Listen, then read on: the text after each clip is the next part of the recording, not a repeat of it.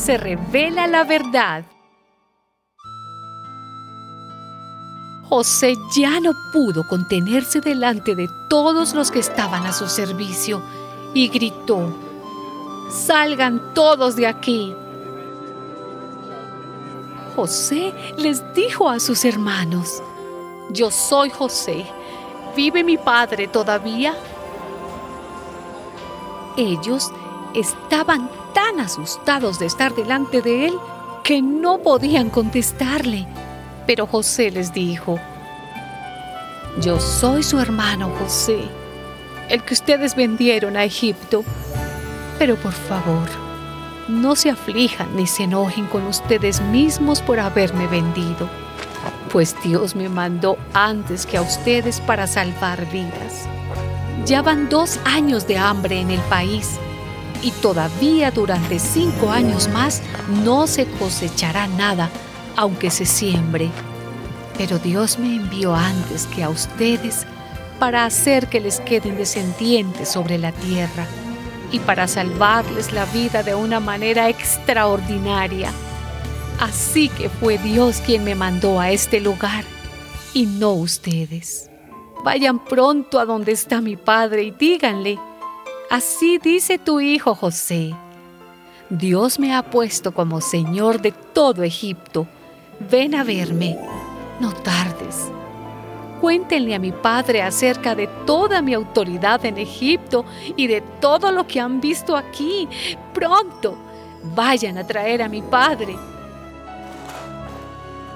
José abrazó a su hermano Benjamín y comenzó a llorar. También Benjamín lloró abrazado a José. Luego José besó a todos sus hermanos y lloró al abrazarlos. Por el palacio del faraón corrió la noticia de que los hermanos de José habían llegado y el faraón se alegró junto con sus funcionarios. Y le dijo el faraón a José, Di a tus hermanos que carguen sus animales y regresen a Canaán ordénales que de aquí, de Egipto, lleven carretas para traer a sus mujeres y niños, y también al padre de ustedes, que vengan y que no se preocupen por lo que tienen ahora, porque lo mejor de todo Egipto será de ellos. Salieron de Egipto y llegaron a Canaán, donde vivía su padre Jacob.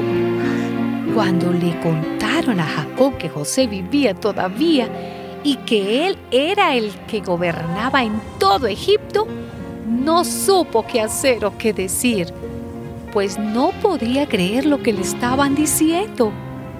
Pero cuando ellos le contaron todo lo que José les había dicho y cuando vio las carretas que José había mandado para llevarlo, se entusiasmó muchísimo.